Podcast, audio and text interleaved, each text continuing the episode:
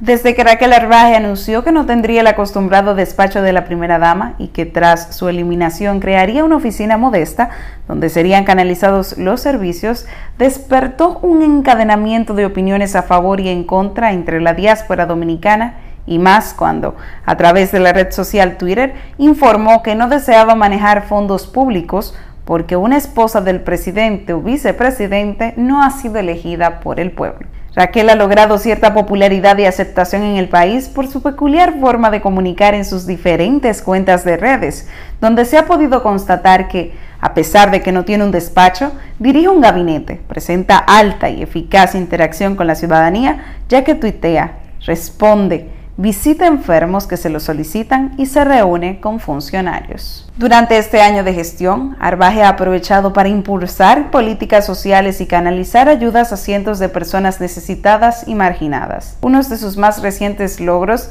ha sido el trabajo en conjunto con el Banco Centroamericano de Cooperación de Integración Económica, BCIE, entidad que ha otorgado una cooperación financiera no reembolsable de un millón de dólares para realizar un centro oncopediátrico en el Instituto Nacional del Cáncer Rosemilia Sánchez Pérez de Tavares. INCAR. La donación renovable se utilizará también en la instalación y funcionamiento del equipo Gamma Cámara Híbrida de Tomografía Computarizada por emisión fotón singular para el diagnóstico precoz del cáncer infantil. Recientemente, en el INCAR ayudó a incluir 19 especialistas para mejorar a los pacientes con cáncer. Al tiempo, atribuyó a través de Twitter que estas ayudas las ha podido lograr gracias a los 10 millones ahorrados del presupuesto disuelto del despacho de la primera dama. Reveló al listín diario que desde el gabinete que preside buscan que menos niños se encuentren en situación de calle, por lo que dispusieron de un hogar escuela en Nuevo Amanecer. Como parte de sus proyectos, también están ejecutando políticas de prevención de embarazos en adolescentes y uniones tempranas,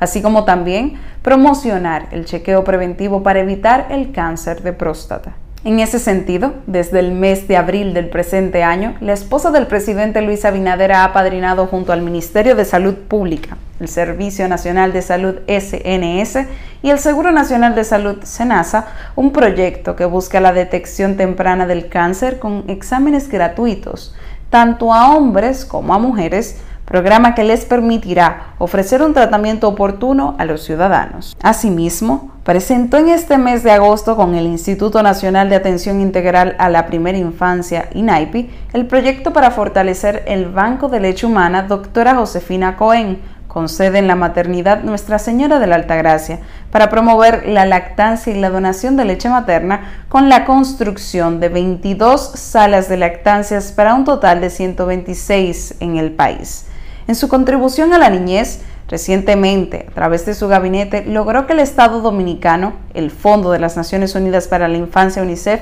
y la Junta Central Electoral firmaran un acuerdo de cuatro años para dotar de actas de nacimiento al momento de nacer a niños y niñas con el fin de que tengan una identidad y no sean propensos a sufrir violencia, exclusión y discriminación social debido a que 29.000 infantes menores de 5 años carecen de un acta. Luego de que este medio publicara un reportaje sobre las deplorables condiciones de un grupo de enajenados mentales en Higüey, conformados por 18 hombres y 14 mujeres carentes de ropas, alimentos, seguimiento médico y medicamentos, la primera dama se comprometió a darles seguimiento a través del Consejo Nacional de las Personas Envejecientes, CONAPE.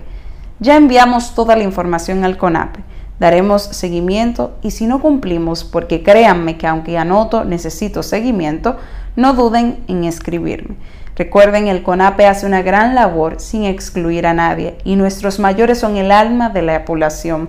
escribió en Twitter la esposa del presidente Luis Abinader. Raquel ha puesto en circulación ciertos programas de ayudas sociales que buscan aunar los esfuerzos en favor de los sectores vulnerables como son cultura ciudadana, Ciudad Mujer y Oportunidad 1424. Este último es un programa de protección social que coordina en conjunto con Tony Peña del Gabinete de Política Social que busca brindar oportunidades de capacitación a jóvenes y cambiar pisos de tierra por cemento a las casas de algunos ciudadanos en ciertos barrios del país.